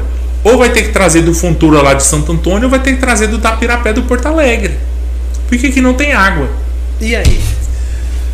Só que o governador, quando fez a opção técnica por uhum. escolher aqui, aqui nós temos o maior volume de pessoas. Certo? certo? Uhum. é onde que a gente tem a maior demanda na saúde, uhum. né? É aonde que tem condições de receber e trazer cursos de qualificação para as áreas necessárias. Então o governador levou muito é, em, em questão mais as partes estruturantes do que a longo prazo da análise. Eu sabe. creio que a gestão do, do uhum. como os pretensos candidatos futuros uhum. é uma das causas que vai discutir nas eleições futuras daqui. É o calculado aqui. Exatamente. Por quê? Porque com Fresa tem que caçar a solução para a sua água. Porque ela não vai continuar no ritmo de crescimento que vai sem resolver esse gargalo que é da água. Você sabe que na seca aqui falta água, né? Sim. E o frigorífico já parou de. Eu lembro quando eu trabalhava aqui, ficava vários caminhões, caminhões, e tinha vezes que tinha que parar, porque nem levando os caminhões pipa estava resolvendo a situação Porque a água que eles encontram a 140, 200 metros é essa loba. E aí, como é que vai fazer? Ari, eu não, eu não tenho essa resposta. Eu sei, é uma, mas, uma, uma, uma pauta que a gente está levantando hoje. Mas a população de Confresa e, e, e os gestores, os vereadores, doutor Rony, sua equipe, uhum. que tem uma equipe técnica até competente, solução. tem que caçar uma solução. E os pretensos candidatos também que têm pretensão de assumir uhum. a, as gestões futuras já tem que prevendo qual a solução para isso. Porque ser gestor é isso: é conhecer o problema e como resolver o problema. Resolver. E achar mecanismos para resolver. Exatamente. E você sabe que as leis hoje não permitem mais furar postos artesianos. É muito difícil e essas aí, Como é que de... um hospital desse vai operar sem água e sem posto artesiano? Eu, eu não sei te dizer. Batemos na mesma tecla, né? Ó, chegou a Camila aí. Bem, Camila. E aí, beleza? Eu não sei te dizer, não tem essa solução. Mas eu creio que, que a equipe técnica do governador deve ter levado isso em consideração também e devem ter um norte. Porque é, eu não vi o parecer técnico final. Porque naquele dia, ó, eu vim na, a, acompanhar a caravana do governador, hum. eu saí aqui de Confresa com uma visão regular. Quando teve a reunião no Porto Alegre, eu falei para os meninos: mudou. Porque é a, o governador ia dar a resposta na outra semana. Passou para 30 dias, eu falei, vai ser no Porto Alegre, vai alterar o critério técnico uhum. aí. Por causa da aí eu saí com a sensação lá que ia ser no Porto Alegre. Aí depois veio definindo com Fresa. Então eu não vi o parecer técnico em si, é. mas deve ter previsto isso. É. Ou não, porque é, como estava discutindo ali outros critérios técnicos, talvez o Daniel não questionou essa questão da água. Mas eu lembro do Daniel questionar sim a água. Eu lembro do Daniel questionar um dos motivos que lá não tinha água. Hum, tá. É, vamos ver. Mas eles falam que foi uma questão do, do senador Fávaro. É. Pedido pessoal. O senador Carlos Fávaro, que foi um pedido pessoal. É, tô, teve um, uma introdução ali política, porque na hora você sentia, e vocês estavam lá presentes, vocês sentiram isso também, que o governador chegou no Porto Alegre, teve uma visão que ia ser no Porto Alegre, todo mundo saiu de lá convicto que ia ser no Sim, Porto Alegre. Eu, eu fiquei sabendo que estava definido isso, mas a coisa mudou. É, Para a gente encerrar aqui, nós já estamos há uma hora e cinco minutos batendo papo. Como passa rápido, hein, João? Passa rápido. Eu tava falando aqui pro João, Camila, ele é forte na rede social, ele tem quase 50 comentários aqui. Deixa eu dar boa noite aqui então. Senta aí, senta aí, Camila. No finalzinho, eu tava vendo boa noite para todo mundo aí. Eu tava ali acompanhando os grupos. E o Evandro disse que ele tem uma vontade muito grande de entrevistar. o Evandro Carlos. Ô Evandro, você sabia que é o maior prefeito do Araguaia, o João Cleiton? Eu acho que ele é o maior prefeito do Mato Grosso. Não, em Na administração. No mandato passado não. tinha o Silvinho de Araguainha, que era o menor município e o maior prefeito. Silvinho tinha dois tinha não, tem dois metros e eu tenho 1,98. Mas nesse mandato de 2021, 2024, eu creio que eu sou o maior, sim. É. Eu pelo menos desconheço alguém que é, que é maior do que eu na altura. Mas é grande no tamanho e grande no coração também, né, João? Obrigado, Camila. Verdade, você tem feito aí um grande trabalho ali em, em Canabrava do Norte, tem se destacado, a gente tem acompanhado sua gestão desde o início, né? Um sonho que era seu aí de infância, a gente sabe da sua história, né, de onde veio, e que você conseguiu é, alcançar o seu objetivo não sendo uma tarefa fácil, porque hoje é, você ser da vida pública, você ser político não é uma tarefa fácil. Talvez você poderia estar fazendo um outro papel como advogado, desenvolvendo uma outra função, ganhando até mais dinheiro, mas é uma missão, né?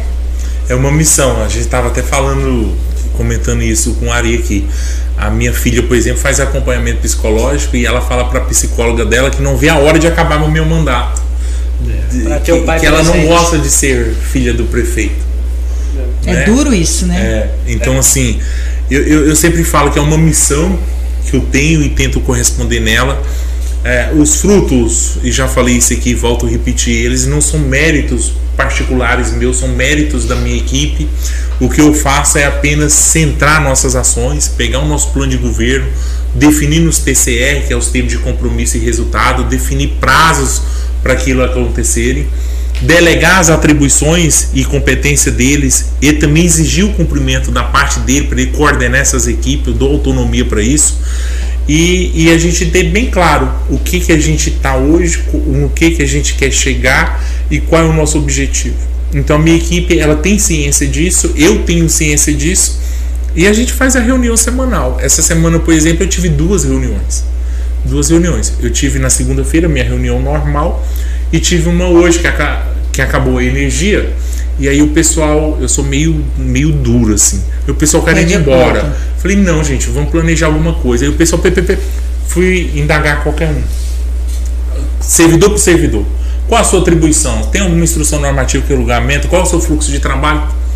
Fui indagando cada um e aí detectamos algumas falhas. Aí logo em seguida convoquei todos os secretários para sanar as falhas que a gente detectou né?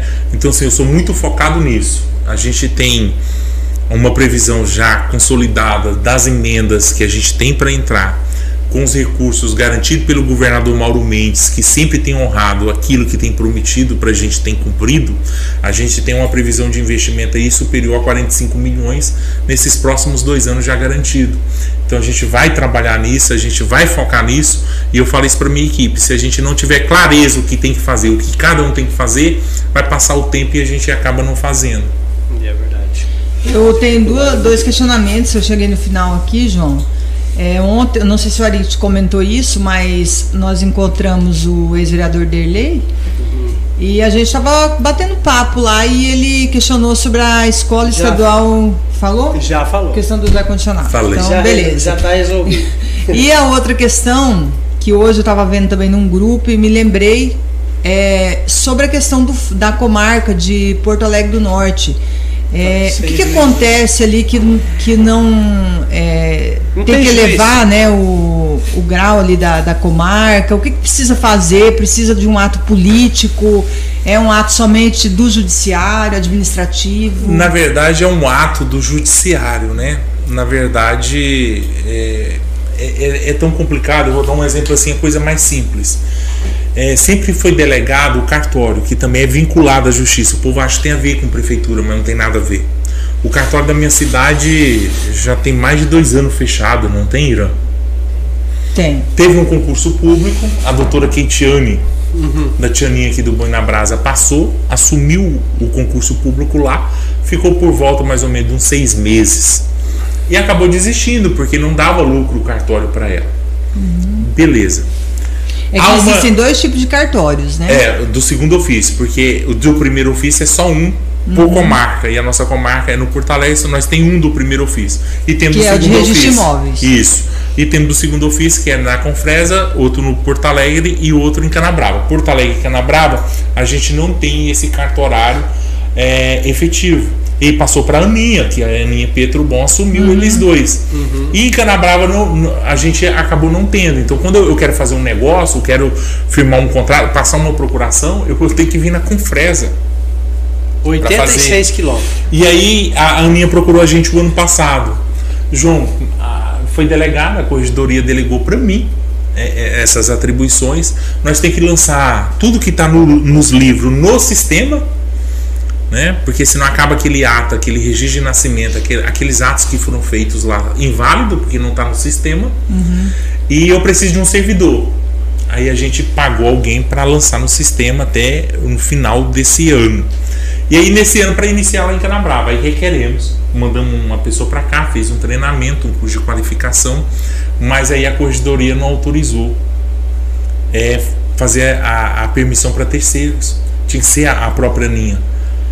Aí, Aninha, como é que faz para você ir para Canabrava? Ele falou assim, João, você sabe que não dá lucro, eu preciso ser pago uma funcionária e eu preciso que a prefeitura também entra com a alocação do espaço, né? E aí eu consigo manter. Aí a gente mandou o projeto de lei, vou, sancionei ela segunda-feira agora. A Câmara autorizou, então vamos fazer a destinação do espaço para o cartório. Vamos destinar um servidor pago pelo município também para o cartório. E aí os produtores rurais, ontem eu juntei com alguns, criaram um grupo lá, estão comprando um mobiliário para o cartório funcionar. E aí uma coisa tão simples que é o cartório, olha a dificuldade para a gente colocar para funcionar lá. Verdade. E no, no, no Poder Judiciário, nós tivemos um, um, um, juiz aí que trabalhou demais. Hoje ele está na comarca de Quertales. Cara, perfeito, sensacional, hein? Perfeito. Ele zerou os processos que tinha, né? Fez uma atuação humanizada. Humanizada. Perfeito. Tecnicamente, humanamente, que deixou Rápido, né? saudades. Né? Eu, eu advoguei um pouco com ele ainda. Tenho saudades da época do Dr. Polivalente, né? né? E aí vem novos da posse, fica substituto, né? A maioria fica a doutora Janaína de São Félix e o doutor Ivan de Vila Rica, a maioria das vezes respondendo. Fiquei sabendo bem recentemente, chegou um outro aí, né? Não sei, não vi nenhum colega ainda comentando a respeito, mas é difícil. É, eu Porque falo pela minha própria classe temos... de advogado, os processos não andam, os nossos honorários a gente não recebe, não. né? Porque um sai a causa, a gente não ganha as ações. Porque Porto Alegre está com dois juízes ou um só, João? É o que eu tô falando que eu não sei responder isso para você, Camila. Porque estava respondendo, é, inclusive esse do cartório estava tratando com a doutora Janaína, que é de, de São Félix, estava respondendo. E a, a, a, a, outra em, em trança aqui, quem estava respondendo a outra vara era o doutor Ivan de Vila Rica. Mas eu vi recentemente que chegou um juiz aqui. Aí eu não sei se ele assumiu uma terceira vara, se foi aberta essa terceira vara, ou se, se é alguém é, responder no lugar de um dos dois. O que, que muda quando, por exemplo, tem duas varas e coloca mais um? Aumenta os funcionários, né? Porque você. É Mas o despacho também é mais é, rápido. Porque aí você tem o dobro de, de, de servidor. E aí uhum. ainda pode ser lotado com outro juiz. É, porque aqui nós temos a comarca de Porto Alegre, ela responde cinco municípios, né? São José do Xingu, Canabrava, Porto Alegre e Confresa quatro municípios. É, e daí Confresa que cresceu demais. E Vila Rica, Santa Terezinha e Santa Cruz. Então é uma situação que a gente precisa. Sim, e nós temos vários processos. Muito processo, Muita coisa parada. Muito processo. E fica tudo atolado ali, né? Exato. Apesar que hoje, com a praticidade aí do, dos meios digitais, os processos andaram, acho que com a pandemia também, julgamentos online, essas coisas todas, é, no, deram uma. Na última dinâmica, que o Otaviano Piveta veio, parece que viu o presidente do Tribunal de Justiça, o Rui. Eu esqueci o nome. E, e ele tinha, parece, aberto outra entrância, não era? Então, porque sempre tem essa, essa conversa de que está subindo entrância para segunda entrância, para terceira. Eu, como não sou advogado, não entendo muito essa. Eu essa na reunião, é... não estou me lembrando direito, mas parece que ele veio, teve até uma cerimônia lá. Teve. Lá no é. no fórum, né? Mas é, é isso aí. É o Tribunal de Justiça abrir concurso público, efetivar e destinar o juiz. Até porque tem só os funcionários também, vai analisar, mas a sentença quem dá é o juiz. Vai andar seu processo e vai morrer, não, não vai sair a sentença. Não, não influencia nada vocês, prefeitos, se reunir e ir lá e. Cobrar. Podemos cobrar do tribunal. Já tivemos isso no mandato anterior, não surgiu muito efeito. Eles alegam o quê? É, fala, fala dotação orçamentária, mas é onde que mais sobra. É uma BR-158 da vida, né? Ninguém sabe por que, que não faz direito. É, é difícil. Uma hora é dinheiro, uma hora é licença, outra hora que não é licença, falta de dinheiro e vai. É tá complicado. Então são, Bom, são é, questões do Araguaia. Questão do Araguaia, problemático esse Araguaia. João, a última pergunta, depois a gente vai encerrar. Qual que é a avaliação que você faz aí do presidente atual do Estado brasileiro, do Brasil, quer dizer. Bolsonaro. Isso aí. Bolsonaro foi eleitor dele no segundo turno na eleição de 2018. Primeiro turno foi Geraldo Alckmin. Uhum. do meu partido, PSDB na época. E eu faço uma avaliação, um governo que iniciou estilo Mauro, uhum. tecnicamente, sem compromisso com o partido, colocando as pessoas nos cargos perfeito, Tereza Cristina na agricultura ótima, né, Tarcísio na infraestrutura, enfim, eu acho que falhou no da educação, da educação eu acho que falhou. Na saúde eu acho que acertou, o Mandetta fez bem, depois Economia, o Santos passou. Paulo Economia, Guedes. Paulo Guedes, sou fã do Paulo Guedes. Eu também. Né? É, é, mais ou menos o que eu penso de economia mesmo, que eu defendo como bandeira, como ideário político. Mas eu acho que se perdeu é, nas falas. O, o governo Bolsonaro, não sei se é porque eu acreditei muito, muito que resolveria, mudaria o jeito de se fazer e tinha tudo para fazer porque tinha apoio popular, não tinha rabo preso com perdão da desgaste. palavra, né? É, não tinha compromisso com os partidos, ele ganhou, ele mesmo ganhou, né? A, foi a população que foi para a rua, Sim. que foi para as redes sociais é. e ganhou. Que fez a campanha, né? né? E, e, ele é o que tinha a capacidade de continuar as transformações e iniciar aquilo que o PT parou. Por que, que eu concordo? Você pega o primeiro governo do Lula, ah, o Lula foi bom. Naquele primeiro mandato ele foi até razoavelmente bem, mas ele surfou na onda das transformações deixada uhum. por Fernando Henrique. Verdade. Né? Quando Pegou começou, é, andando, né? Andando. Os programas sociais, Bolsa Família, por exemplo, juntou lá Bolsa Escola, Vale Gás, não sei o que, transformou no Bolsa Família uhum. e expandiu. Né? A economia estava num boom de crescimento. Quando foi perdendo economicamente, o PT se perdeu. Sim. Se perdeu, não conseguiu fazer nada. E aí virou sua roubalheira que todo mundo sabe. É. Né? Então o Bolsonaro acreditava que iria continuar aquele modelo de transformação, até porque o Guedes é dessa escola, uma escola liberal, né? uma escola econômica com intervenção mínima do Estado. Né? Eu acreditaria nisso e acreditei muito nisso. Mas no decorrer do tempo eu vi que o Bolsonaro foi cedendo, principalmente ao Centrão, uhum. foi cedendo ali as pressões políticas, foi cedendo. É, e, e aí caminhou, pra, no meu ponto de vista final, não uma gestão desastrosa. Tanto é que a, o último dado econômico aí, nós voltamos a crescer 1% de novo, né? Uhum. A perspectiva de crescer 1,7%. Nós estamos voltando. Caiu, caiu para 11 milhões, saiu de 14. Então, assim Tá começando a melhorar. Começando a melhorar. Mas eu acho que se ele tivesse ouvido a parte econômica dele, a parte, a equipe técnica dele, ele tinha feito um, um governo transformador, um governo que todo brasileiro sonhou. E ele se perdeu nesse tempo. Ele se perdeu nesse tempo. Então eu, eu sempre falo isso e, e, eu não tenho. A minha cidade Segredo é 90% é Bolsonaro. E aonde eu for, eu não tenho medo de falar. que Eu, fa eu faço política com coração, com aquilo que eu acho que eu acredito. Né? Nesse momento, eu não voto. Nunca votei no Lula, então não tem possibilidade nenhuma de eu votar no Lula. Mas também nesse momento, eu não acho o Bolsonaro a melhor solução. Uhum. Então eu não sou o Bolsonaro. Ah, quem que é seu candidato? Bem, eu não sei quem é os candidatos que vem aí.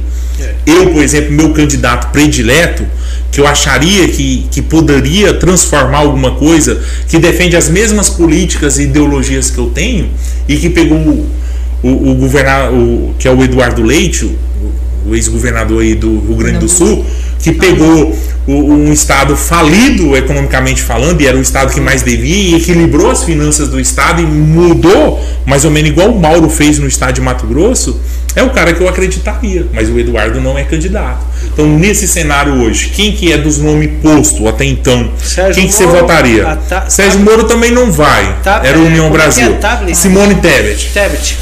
Eu, eu, por exemplo, nesse cenário com esses nomes, eu sou ela. Não só porque eu sou do MDB e ela é do MDB, Sim. mas pela a, a, conjuntura dela. Eu acho uma pessoa preparada, uma pessoa que entrou na Universidade Federal do Rio de Janeiro aos 16 anos de idade né? Formou-se em direito, fez uma, uma, uma ascensão meteórica, foi prefeita de Três Lagoas e saiu com índices astronômicos de aprovação. Foi na reeleição, ganhou com 78% dos votos.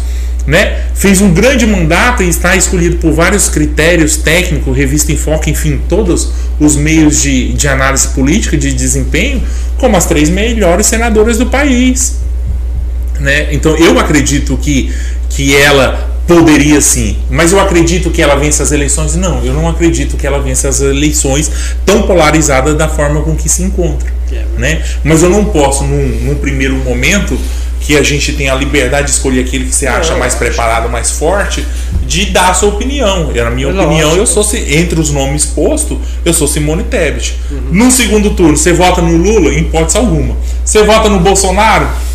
Eu vou ter que pensar, porque.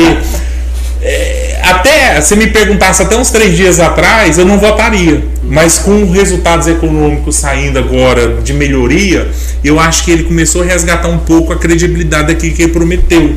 Né? Mas vamos ver se isso vai acontecer ainda. Se não vai acontecer um desastre, porque o Bolsonaro eu vejo ele como muito instável. Uma hora ele vai assim, agora você acha que vai. E quando a Felipe desanda de novo, né? Ô, João Cleito, mas eh, as pessoas têm muito é, discutido a relação da possibilidade de, por exemplo, você não votar no Bolsonaro no primeiro turno e dar a possibilidade para o Lula vencer. Então as pessoas estão indo por, por questão de eliminação, por não dar a possibilidade realmente do, do PT entrar no jogo. Mas Camila. Você acredita nisso? Mas Camila, assim, ó, é, por exemplo, eu, eu, eu estaria em, em, ajudando o Lula se eu votasse no Lula no primeiro turno. Eu votando na, na Tebet ou no, no Bolsonaro, eu tô naqueles que não tá somando. O Lula, para ganhar no primeiro turno, ele tem que ter 50% mais um. Você tá entendendo? Uhum. Eu não vou estar tá ajudando o Lula. E vou estar tá com a minha consciência tranquila de, na minha concepção, nos nomes postos que tem, pelo que eu vi, que o melhor nome é, é ela nesse cenário. Pode surgir um nome novo aí que eu também nem conheço e que mude minha opinião. Como eu mudei, que até então, na minha concepção, o melhor nome que tinha ali posto para mim era o Eduardo Leite.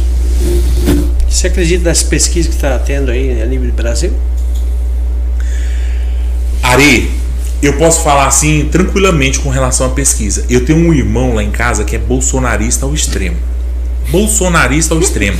Aí ele vem com pesquisa em tempo real do Facebook, sabe? Do Facebook. É, tá, tá. Os dois outros canais lá.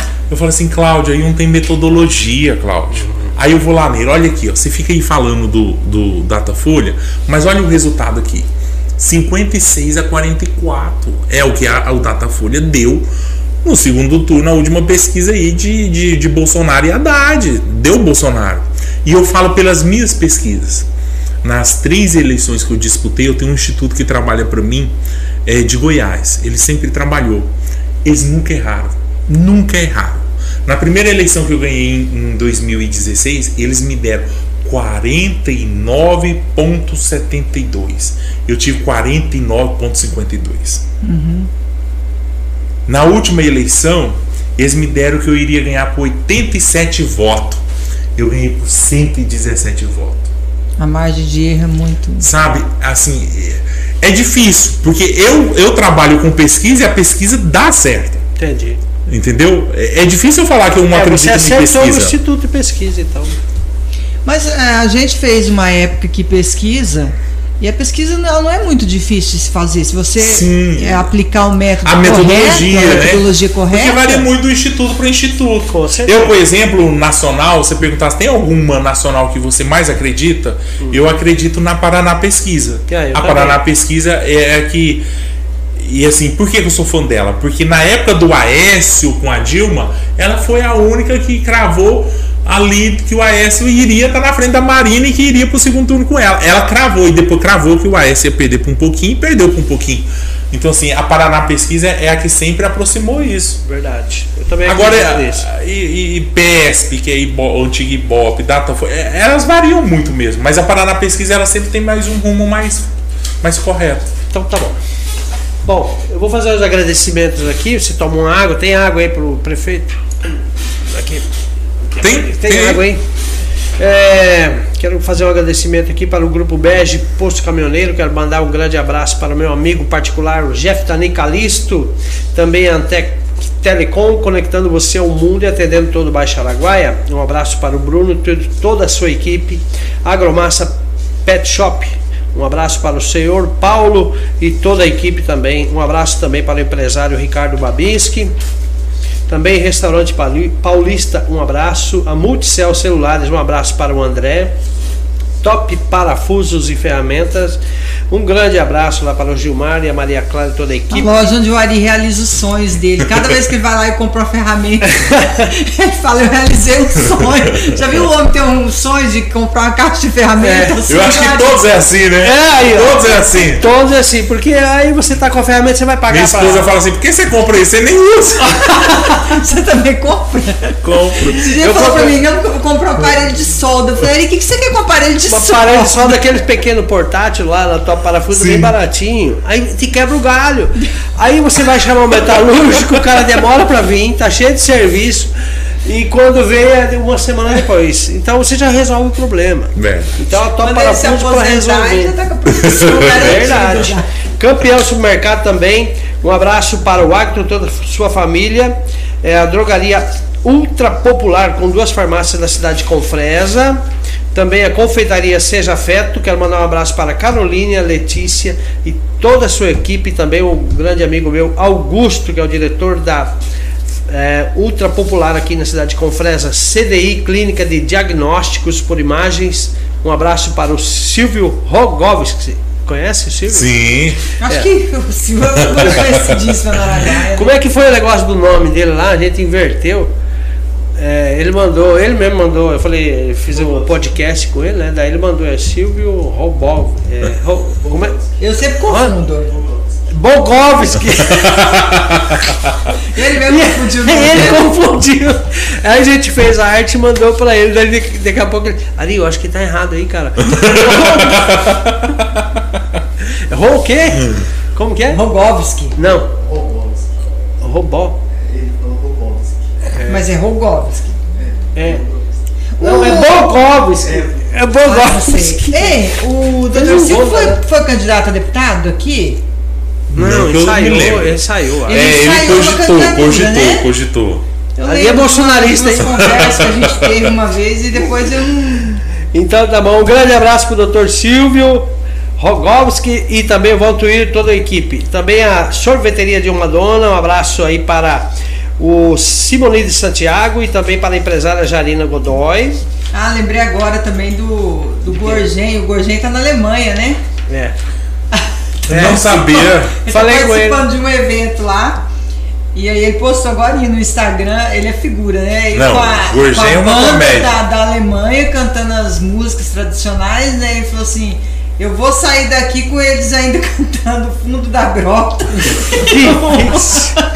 e O Gorgem faz história. Ali é uma lenda, né? O Gorgem ele vai pra Brasília, Cuiabá, e ele anda com um assessor só com as rapadurinhas. Aí ele sai pelo gabinete por gabinete entregando as rapadurinhas Sério? da agricultura familiar. Ah, é e aí verdade. tá aqui meu presente, governador e todo mundo. E aí ele sai fazendo as pazes com todo mundo. Não, e ele é galã, né? Ele é todo. Canta, faz tudo. Ele, e o Gorgem quando ele é, anda pinchado. é o político completo, eu diria. Agora ele, ele geralmente quando tem evento lá vai ter a Spoquera agora, ele vai cantar, como é que é? A Só- Querência Amada. Não, mas agora ele Querência Amada. canta Querência Amada e Fundo da Grota. Fundo da o Grota. zino da, da vida dele lá. Eu lembro quando eu conheci o Gorgem, eu tava com o Ziquinho, né? O Uhum. Ziquinho tu conhece, né? Conheço, feras. lenda, lenda da Araguaia. Aí a gente pegando. lá Nosso Duda Mendonça. Duda Mendonça, pegando o elevador lá do Tribunal de Contas, né? Uhum. Aí o Ziquinho, né, gordinho. Daí daqui a pouco entrou o gordinho e falou: Rapaz, eu nunca vi um homem sem pescoço. Ele falou, emendou tudo. e o Ziquinho. Figura. Aquele dia eu matei da risada. Bem, e você sabe que o Zé Medeiros, é, eu acho que ele foi absolvido agora, se eu não me engano, por conta do Zico, que o Zico tem um negócio de de mulambo, né? Sim. Você sabe dessa história ou não? Não. E o Zé Medeiros entrou numa e não sei da onde foi e chamou uma pessoa de mulambo. Lá, Nossa. ah, foi um pessoal da esquerda que ele chamou de mulambo. E processaram ele, ele tá a respondendo, história. né? E Não, já foi. Absolvido. É, ele foi absolvido. Ele explicou o que significava a palavra e tudo. Mas ele falou que foi influência do Zico. De tanto conviver e o Zico com esse negócio dele, ô, mulambo, não sei o que, mulambo e tal. Aquele ali é uma figura, né? Entrou na onda. é. Volte e ele aparece lá na prefeitura. Aparece. Geralmente. Ele já foi lá Lê. umas três vezes. Não, ele, ele até faz 30 dias lá em Canabrava um- Tem uma- uma Ele época. acampa, Tem né? umas figuras é, que elas são meio pragmáticas mesmo, porque eu tava falando agora ali, até conversando com uma amiga minha, as pessoas entram na vida pública E é um vício, parece que elas não conseguem sair mais. Eu vinha falando isso na estrada. É. É, a gente estava comentando, é, nada assim pessoal, né? Mas ela estava falando do Janovan, Uhum. que também é parceiro de partido Sim. e pré-candidato a deputado, né? Foi candidato a prefeito, lá em Prefeito. Vila Rica. E aí eu fui saber que lá em Vila Rica, se ele saísse candidato a vereador, estava com mandato Garantido. garantido, né? E ela falando que ela briga com ele porque ele não faz outra coisa da vida a não ser falar de política. Política. Mas tá no, no Aí eu sangue, fiquei né? pensando, o que que leva a gente a, a fazer isso? Eu não sei, mas se eu tiver, por exemplo, passando Você mal, também, João? doente alguma coisa, que chega alguém pra falar de mim, e se for político eu saro na hora. Eu não sei por que é isso. O que, que é isso? O João Não é sei, dele eu aos tô encantada 17 com esse anos. Eu, eu, eu tava uma época que eu tava doente e deitado lá na cama, não queria ver nem minha esposa.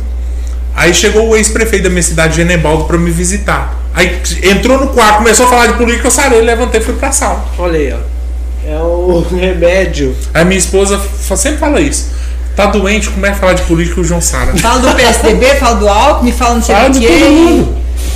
Cara, como é que pode? Tem gente que não suporta falar de política, não gosta de discutir, não entende. Mas a todos gente tem nós esse... dependemos de política. É verdade. Não adianta. Não, Ani, Sem mas é política- diferente. É, você vê as conexões que a gente faz, é tudo ligado à classe política. Eu fico pensando, gente, mas por que que ele não vai para um outro rumo, não acha um Não, outro. não, não adianta, pode persistir. Bom, para nós finalizar aqui, porque também Sim. agora deu certo aqui nós tivemos. Tava faltando a Camila, né, João? Para agitar o barraco. Quero mandar um abraço para Segura Segurança Eletrônica, um abraço aí para o Júnior e o Ricardo, KLM Fort Center, um abraço para o Cleibson e toda a sua equipe. E também a Gráfica Aripel. E quero mandar um grande abraço para o Ariovaldo e o Fábio e toda a sua equipe. Colégio Milênio também, um abraço para o Inter Lucimeire, Supermercado de Casa, lugar da sua família, um abraço lá para o Sebastião, o Lucas e também não podemos esquecer toda a equipe lá do Supermercado de Casa. A Felicitar Saúde Estética, um abraço para Marcela e o Binho, a construtora JBV, especialista na construção de armazéns graneleiros. Um abraço para o meu amigo João Bosco Vital e toda a sua equipe, um grande parceiro. A M3 Veículos, há seis anos no mercado de conflito, atendendo toda a região. M3 Veículos trabalha com seminovos e usados. E um grande abraço para o meu amigo, o Jean Dalmagro, que o telefone lá para você que quer trocar de veículo, fazer a troca do seu veículo aí, pegar um mais novo, um usado aí, é o 3564 3311.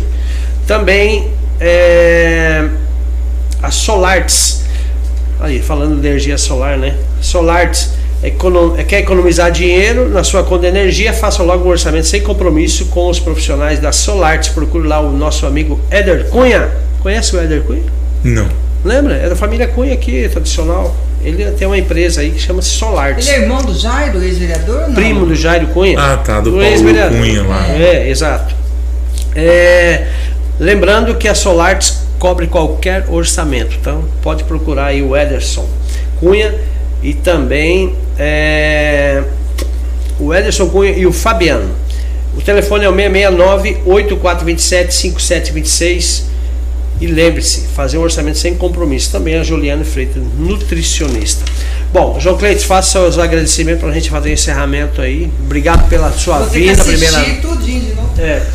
Obrigado pela sua vida, sabemos os seus compromissos, sabemos que você é um cara polivalente, um um cara, um gestor muito inteligente, você tem uma equipe bacana e a gente percebe que Canabrava está se transformando em termos de obra e assistencialismo, que vocês fazem muito bem também, e prestação de contas. Fique à vontade.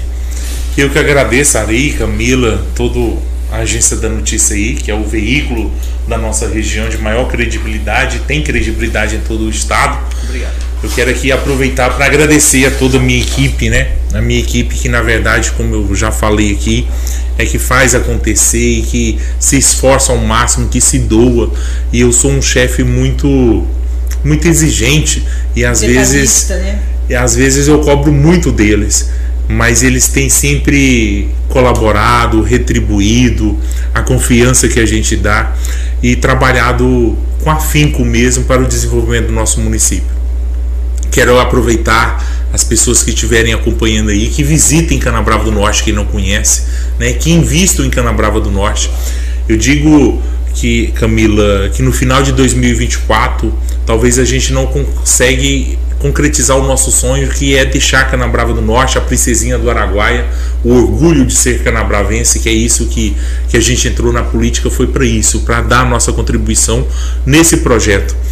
Mas eu digo que ela vai estar a passos largos, né, é, de uma transformação muito grande.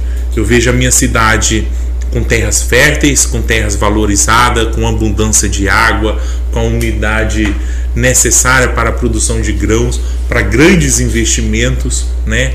Todo Logística dia logisticamente bacana, com a continuação do traçado depois da 109, continuando um rumo à querência, traçando um novo traçado aí para um contorno da BR 158. É, eu acredito muito nisso. Canabrava do Norte vai sim crescer. E as pessoas que querem uma, uma cidade pacata, sossegada, né, para morar, para viver bem com sua né? família, né? Canabrava é ideal, né, essa tranquilidade lá. Temos o lago, né? Poxa. Eu quero entregar agora no até o final da minha gestão, vamos entregar agora dia 25 uma praça, mas queremos entregar mais seis praças, né? Tá fazendo um loteamento Jardim Itália, né? Após o lago também, o Genebaldo, outros investidores estão fazendo um novo loteamento também. Para as pessoas que adquiram ali propriedades, que investam, né? Canabrava hoje você, você compra o seu terreno, se valoriza imediatamente, né? Então assim, conheçam Canabrava, invistam em Canabrava. Eu acho que que na verdade a minha equipe ali junto com a gente está ali para somar, para contribuir, né? As pessoas que querem informações da cidade, procure a prefeitura, procure os nossos órgãos, né? E convidar a população também para os nossos eventos dia nós vamos começar dia 22 o festejo tradicional, o festejo de São João Batista. Oh, legal, verdade, tradicional. É, na Vila São João. Ali, né? Isso, e a gente sempre faz com a Copa João Grande, que é o outro evento uhum, esportivo. Então 25 e 26 é a Copa João Grande, o, o, o evento, Agora, o festejo. Agora, mês de junho.